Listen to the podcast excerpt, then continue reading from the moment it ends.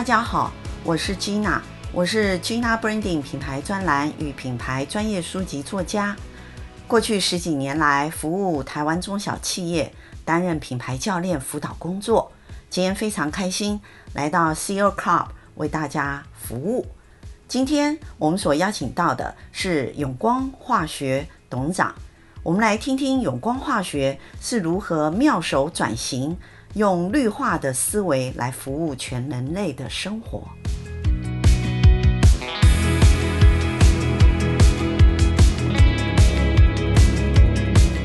其实五大事业体，呃，目前在永光化学各个领域其实都很知名喽，像。您那个呃电话的部分哈，也进入到一些触控新材料，我相信一定有非常多的其他这一块的产业厂商跟您做很密切的配合。碳粉这件事也是永光化学首次走入数位印花，是不是？还是有一个专业名词吗？这是两件事情，嗯、呃，都是属于数位猎鹰耗材。哦，数位猎鹰耗材。那我们知道说，数位猎鹰耗材，我们呃，不管是影印机、印表机啊，嗯、那都是呃桌上型的，Office 或是个人用的，这是印纸的最多嘛，哈。对。那这个领域就有呃两大系列，一个是碳粉，对，碳粉卡夹啊。镭射的嘛，哈、嗯，那或是影印机，那另外一个是墨水喷墨的，嗯、对不对？对，好，所以这两个东西我们也都有涉猎的，就是桌上型的或是 Office OA 用的啊。哦、那这个其实是已经用的很广了啦，哈。那我们在这两个领域，呃，特别是在桌上型啊、呃、影印机、印表机的碳粉这个的，特别是后续市场或者是所谓的相容市场，嗯，那因为原厂他们。都是靠这个碳粉在赚钱嘛，对，他们获利其实靠里面的耗材，耗材才是真正获利来源。所以他们都有自己长久合作的厂商，而且他们的厂商基本上就是绝对不会允许你去还卖给别人，或是啊，那所以我们啊、呃，而且他们都早就是找好了，大概都是日本的公司为主啊，嗯、那所以我们啊、呃、切入的时候，其实是以后续市场或者相容市场 aftermarket 的这 compatible 的这个市场。嗯那所以呢，呃，我们经过呃，这个公司在新竹科学园区叫前东科技啊，哦嗯、那它也是留美的一些啊、呃、一些学者、一些专家回来创立的。嗯、那九零年成立，那我们到九七年啊，那把它接手过来，嗯、那然后一直扩展到现在。其实我们现在啊、呃，在新竹有一个生产基地，那在沙鹿的苏州工业园区，我们有一个生产基地。嗯那我们一年呃生产销售大概呃九千吨一万吨的这样的碳粉，好，那你看我们买碳粉一个卡夹里面才一百克两百克，对，对我们是卖快要。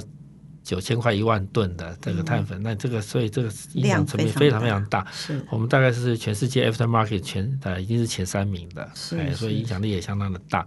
那另外墨水的这个领域呢，啊、呃，市场也是非常的广。好、那我们在桌上型的墨水，我们主要啊、呃、是在它的原料端琢磨比较多。好、因为做墨水会牵涉到就是会被原厂有很多的诉讼、很多专利的问题。嗯、对，呃，而且它配方一直在改变，嗯、所以我们。发现说做墨水的很多很多，可是呢，能够提供高品质的原料的，其实全世界没有几家。嗯，哎，那所以我们就选择在这个产业链上，我们就是比较上游。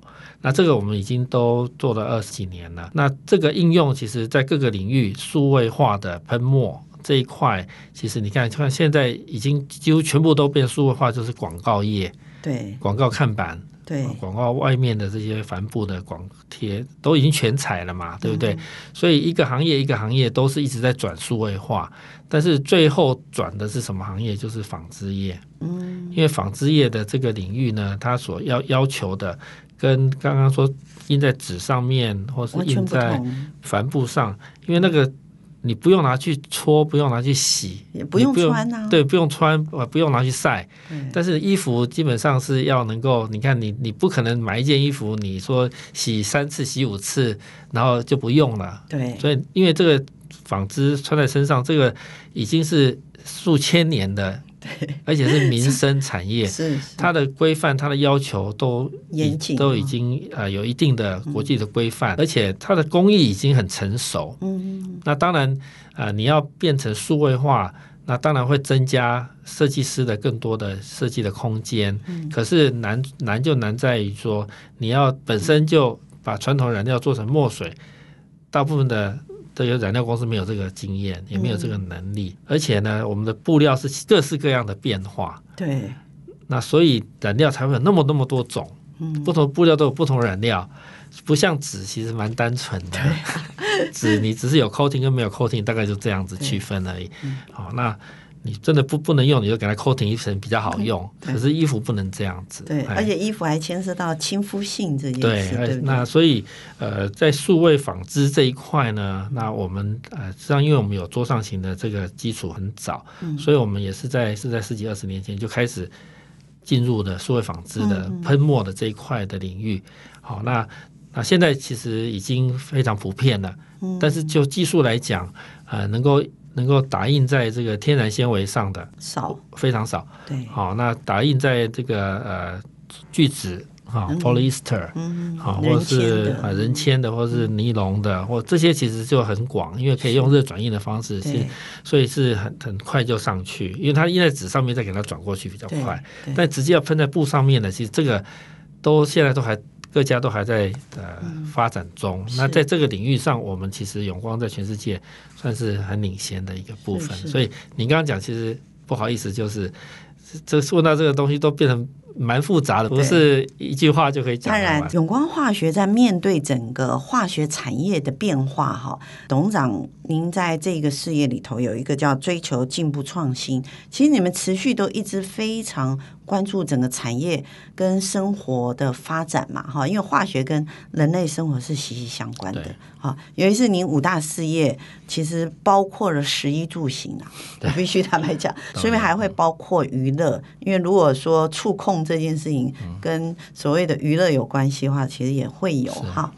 那如果是这样的话，永光在未来所谓环保，哈，就是我们称为绿色这件事情，我知道其实永光化学早就做绿色，因为呃，我也是谢董事长的帮忙，大概在呃三年前吧，有一个美国非常有名的那个陈博士，嗯。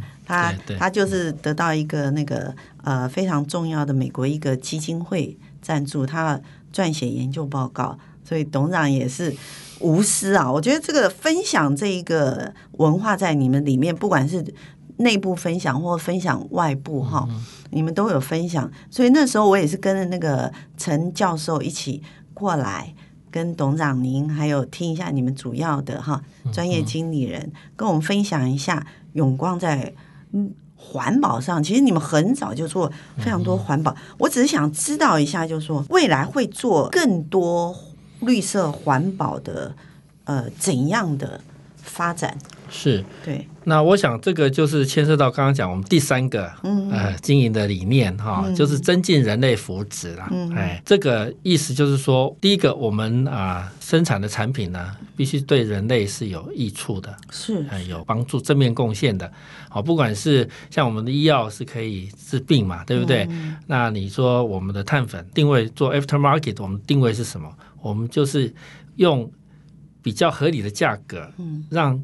更多在很多国家，像美国那么有钱的不多啦，有很多新兴国家，像非洲的、印度的、中南美，或者很多国家，其实他们在经济发达的时候，你要大量普及教育的时候，实际上就要大量的印刷嘛，对，那你那么贵，你谁印得起，对不对？嗯、哎，那但是我们就提供一个合理的价格，但是可以大量使用，这对于人类的。这个文文化教育上会有实质的贡献的。好，那这个我们都在寻找说，我们每一个事业到底呃，对于呃人类有什么，有什么样的一个贡献？所以呢，呃，我觉得当我们在呃讲到环保这件事情的时候，其实也是根据这样的基础。第一个就是说，我们产品不要去伤害人，不要有毒。对不对？哈，无毒无毒的，那或者啊，所谓无毒，其实这个概念其实是有一点啊，变成是有点变口号，但是实际上对我们来讲，呃，什么叫没有东西没有毒？嗯，你水喝太多了对身体也不好。对对对，对不对？医医生就是说你一天要喝两千 CC，可是喝过多，你只要一天喝八千 CC 水下去，你也会生病的，对 对不对，对，对？所以没有一样东西是绝对。没有毒，那你药是不是药就是毒嘛？嗯，对不对？你药过量吃下去都还要洗胃，然后对，啊、对不对？身体不好。可是它用恰当，它就是可以得到它的好处。嗯、所以所谓我比较不喜欢说是而无毒变成好像大家觉得说就是绝对值那种，我觉得是不太有机会。但是我觉得环保。哦，那所谓环保，大家比较的概念，嗯、那就我们来讲，分成好几个层次、嗯。我们觉得这是社会责任呐。好、现在大家已经讲说企业社会责任很重要，这个变成显学。可是，在二十年前没有这个名词的时候，其实我们认知的是，第一个，我们知道我们在从事生产的过程，不会百分之百你进去都变成产品嘛。嗯，你。因为技术的限制，而且我们是用化学合成的。对，因为化学有两个，一个是做配方，嗯，做配方 A 加 B 加 C 加 D 加进去，基本上出来百分之九十几都会变成产品。嗯，就好像我们吃菜啊，对，炒菜，对不对？油加进去，盐加进去，最后都是变成一盘，都全部给你了。对，所以到剩下的很少。嗯，可是我们做化学的东西不一样。嗯，我们化学的东西是。这个 A 加 B 加 C 加 D，那一段一段的去加，那变成你要的结构。嗯、这过程里面都有它的理论的一个基础产率，可能它七十 percent 好一点，九十 percent 有的到九十九 percent。那你看这中间一层下来，只要你要这样做药，我们的做药，你做到后来有的很复杂很复杂的药，你产率 total 可能只有百分之五。嗯，那剩下的东西就是要排掉。对，哎，包括我们为什么染整业会被认为是一个高污染的行业？是，那是因为我们的染料要附着到我们的织物上，嗯，它没有百分之百，嗯，所以它假如附着率用最好最好，不管加了固色剂，它只要是百分之八十，是，那它就百分之二十会排掉，对，对不对？所以这个是。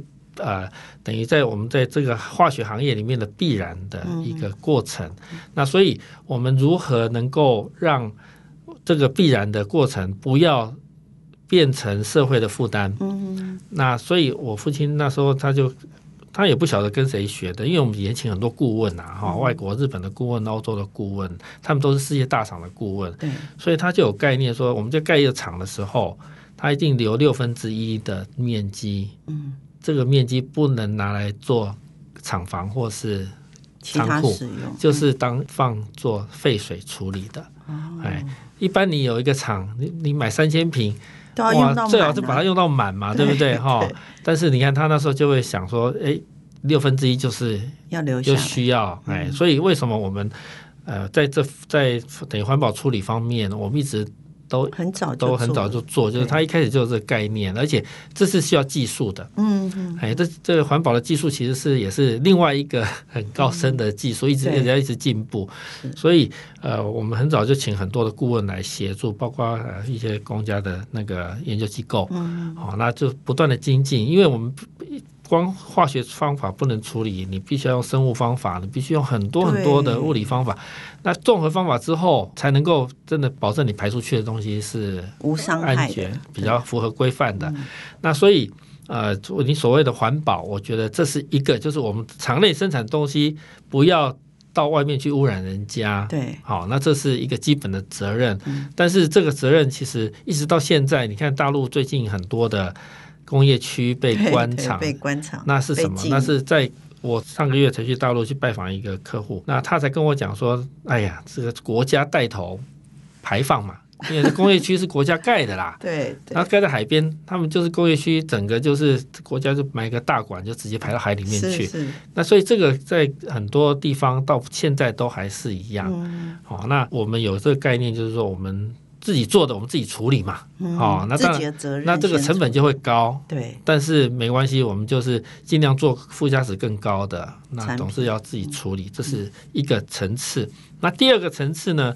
呃，是现在有所谓绿色化学的这种概念。对，那绿色化学的概念是大概呃上个世纪末的时候，有两个学者他发表了，提出了一个叫绿色化学有十二个原则。嗯、哦，那这十二个原则包括呃减废啊，提高能质效率啊，好、那使用这个更清洁的呃溶剂啊，它反正有十二项。嗯，那我们很高兴能够知道有这样子的十二个原则，嗯，因为它涵盖面呢就很广。对，因为我们之前有一个呃国外的一个学者来，他讲说从摇篮到摇篮的这种概念，概念嗯嗯，那这种概念其实很难呐、啊，就是一般的很难执行、啊，很难执行，非常难执行。最简单的概念就是有人会用那种食品业嘛，哈、嗯，或者是美妆。我知道欧洲有一些美妆，它就是摇篮到摇篮，其实它非常你只在整个总体经济里面，你大概只有一小块啦。对，哦，我们这种算是实体经济里面影响很大的，嗯、这个其实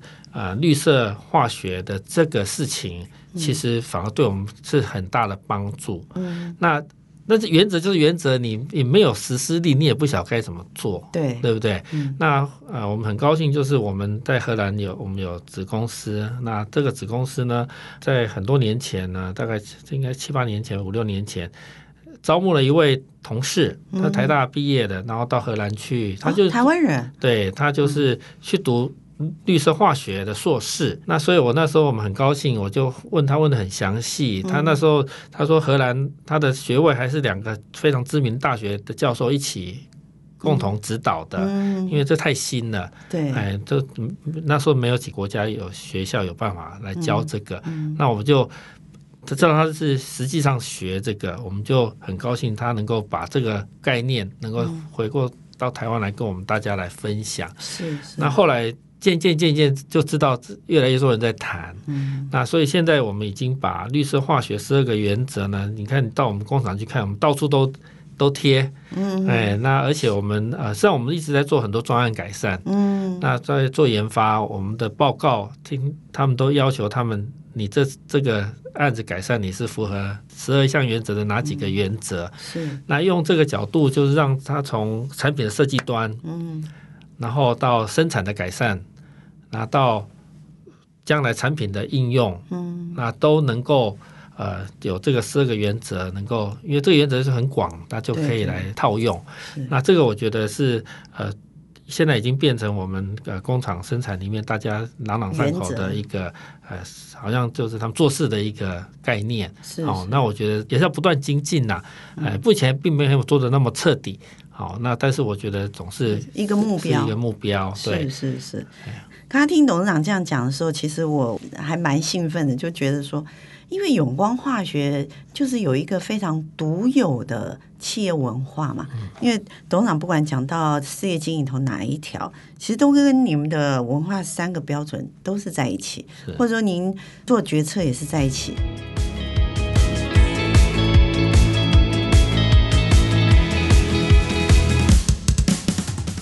今天我们听了非常多永光化学的创新的思维及做法，我们可以了解绿色化工的未来，它非常重要的是在于和消费者的生活的紧密性究竟有多高，而永光化学用绿色手指的概念来推动组织及产品的变革，更是我们可以深切期待永光化学带动台湾的化工界。